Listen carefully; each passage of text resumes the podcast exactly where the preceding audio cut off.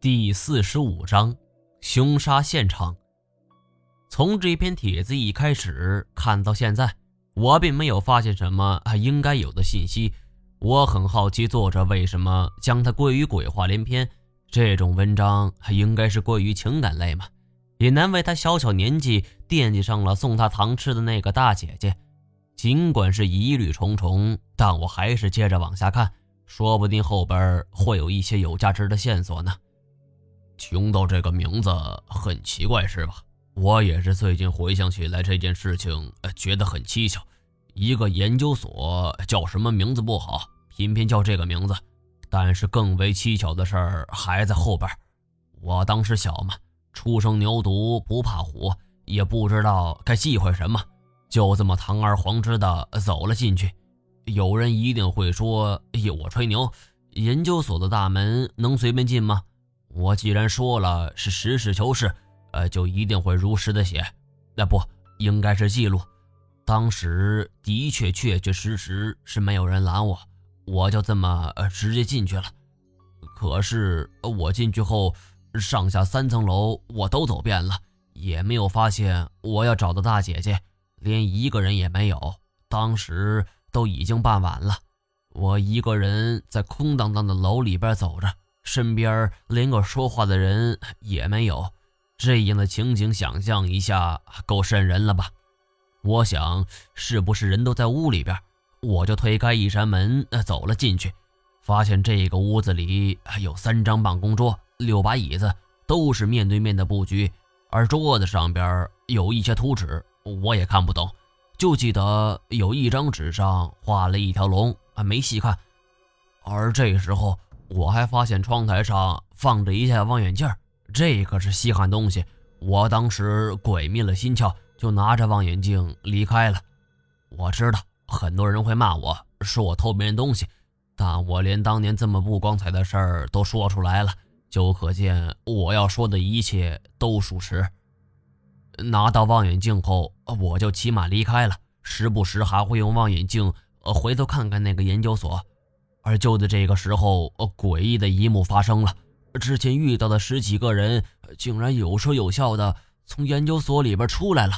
我还以为是自己看错了，呃，又仔细看了看，没错，呃从穿着到长相，呃就是我之前见到的人。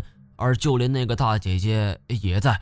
说起来，你们可能不相信，虽然见到这不可思议的一幕，但是我没有害怕。我当时以为我上一楼，他们在二楼，而我上二楼，他们在三楼，就这么错过了。不过，我失踪了一整天，回家之后就挨了顿胖揍。我以后再也不敢去研究所了。而我爸还问我望远镜是从哪儿来的。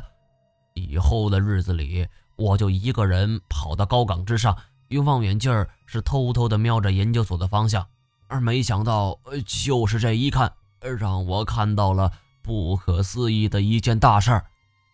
我记得那是暑假快结束的时候，那群人就来到河边，草质好的地方肯定是会有河的。而我正举着望远镜看，而突然我看到一个人拔出了一把刀，是那种很纯正的蒙古刀。他们都站在河边，面对着河，只有大姐姐是背对着河的。面对这群人，我不知道他们要干什么。而就在这个时候，我亲眼目睹了一场我终身难忘的事儿。我目睹了一场杀人案。拔出刀的那个人是恶狠狠的，就一刀刺向了大姐姐。大姐姐摔倒在地，但是事情还没完。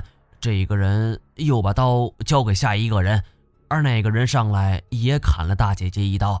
把刀又交给了下一个人，那个人也砍了一刀，一共砍了几刀我没有数，但是十几刀那也是有的呀。但是最后动手的两个人就抬起大姐姐的尸体，将她给扔到河中，我吓得不敢动，连哭也不敢哭。其实我距离他们的位置还很远，他们完全看不到我。我想这就是发自内心的一种恐惧吧。这些人做完这一切，每一个人身上都染了血，他们就在河里洗干净，然后走了。而不知道过了多长时间，我才缓过神来，哇的一声就哭出来，急忙跑了过去，就把这些告诉了我爸。但是我爸不相信，觉得是我这个小屁孩胡说八道。我闹了半天，我爸才不耐烦呢，说第二天带我去看看。而第二天，我爸喊上了我的几个叔叔和邻居，按照我说的方向就去找他们。而到了研究所对面啊，正赶上那群人出来，但是我吓得却是魂儿也没了，因为我眼睁睁地看着死在乱刀之下的大姐姐竟然活了，就这么站在我的面前。有说有笑的，他还主动上来递给我糖吃。我爸恶狠狠地瞪了我一眼，只是说路过就过来打个招呼。你们一定有人会说是我看错了，但是我可以对天发誓，我所说的一切都是真的，我看的是清清楚楚。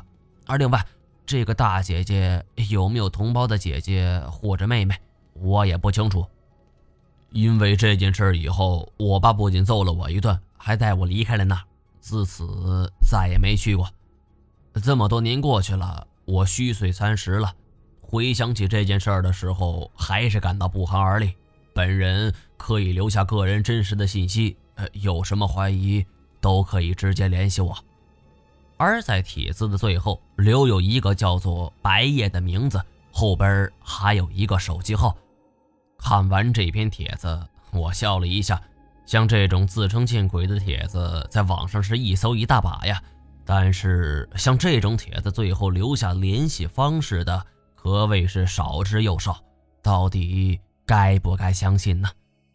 我坐在椅子上，心想，不妨把手机号给记下来。万一去内蒙的话，说不定可以靠此人的回忆，找到当年 X 研究所的位置。我存好了手机号之后，伸了一个长长的懒腰，回头去看了看太贤，他正拿着上次我从察合台汗国古墓里带出来的七雕盒，是仔细端详。很少见他这么认真地看一样事物。我说道：“茶和台汗国的古墓里带出来的，你不都看过了吗？还有用吗？”他突然没头没脑的就问了我这么一句。我愣了一下，道。你你喜欢就拿着吧。太前想了一下，带上吧，兴许有用。他所说的带上吧，自然是想去内蒙的时候带上这个盒子。我不明白他这么做的原因，但是到时候装备肯定是少不了，也多不了这个小盒子了。于是点点头。王爷伤好了？金锁是笑眼如花的进来。我笑道：哪儿那么容易呀？不过走路我是没什么太大问题了，一时半会儿还死不了。金锁是一屁股坐在一把没有擦拭的椅子上，毫不在乎。你交代给我的事儿，我全都搞定了。肖老头安全送达，还有几个伙计盯着，你就放心吧。我问他有没有找大夫给他看过，联系了一个，看了看，说是长期与社会脱节了。哎，这种情况一两年。就能得个自闭症，要是时间长了不识字、不认人、不会说话，这些都是属于一种非常极端的情况了。没个十几年的功夫，那也不行啊！哦，对了，他还瞎了，怎么怎么会瞎呢？哎，这得怨咱们呢，从水里出来一下子看到阳光啊，他也适应不了，就把视网膜给烧坏了。我沉默了，这种情况不能说不存在呀。但是我没想到萧九天的情况会如此严重，人需要多长时间才能适应黑暗？萧九天似乎给出了答案。这时候太前说话了：“去看看他吧，他似乎能够看出我的心思。我的伤还没好利索，去内蒙也不可能说去就去吧。以前看一些小说，比如盗墓小说，经常是说走就走。”这一点是绝对不可能的。试想一下，我们若是去野外生存，或者是自驾去西藏，也是需要十几天，甚至是几个月的筹备规划，怎么可能说走就走呢？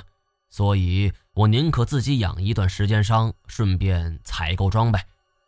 当金锁开着车载着我们在山路中穿行，我似乎回到了以前的时光。那个时候没这么多烦心事儿，我可以给各式各样的人充当向导，自己偷了一些珍贵的野生动物，而有的时候虽然也是提心吊胆，但绝非像现在这样是愁肠百结呀。一路颠簸后，我们到达了雨林的外围，再往里走就没有路了，只好是弃车步行。别看这个地方是危机四伏，但是胜在安全。这样的地方，外行人根本进不来。甚至在本地人的眼中都是大忌，除非是发生了什么不得了的大事儿，雷子才会在外围开展搜索。我们在雨林中是穿行了两个多小时，最终来到了一处石头垒起的碉堡之前。这一座碉堡是过去小日本修的，四四方方，据说是为了封锁中国远征军的归国路。只不过是小鬼子惨败，加上这里地处偏僻。物资补给送不过来，没多久就荒废了。当地传说这里的小鬼子二十多个人，而撤走的时候都淹在了雨林里边，没一个活着的。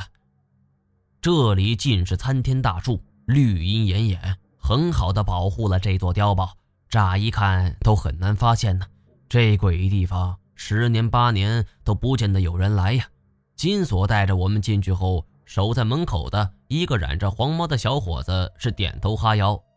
锁爷，金锁点点头，冲我们一伸手：“呃，这是毛爷，这是钱爷。”黄毛又十分恭敬地叫：“呃，毛爷，钱爷。”我点点头以示回应。这种人对金锁态度如此恭敬，不用说了，一定是他小弟。我问他：“萧九天这几天怎么样？”黄毛说：“很老实。”不喊也不闹，就是一个人呆坐在床上，一坐那就是一整天，一动不动。我们这才向上走啊。碉堡一共是上下三层，底层有一个黄毛守着，二层是存放食物和水的地方，看样子十分充足。金锁拍着一袋大米，自豪地说：“怎么样，够撑个一年半载了吧？”金锁虽然平时是满嘴跑火车，但有些事情办起来。还是十分靠谱的。小日本当年就是吃了补给的亏呀。金锁这一次做的十分到位，我也大方的说：“回头算算多少钱兄弟给你担一半。”金锁笑着说：“那感情好啊，干脆这样吧，你就从你店里边匀件货给我吧。”我俩开着玩笑，是一路就上了三层。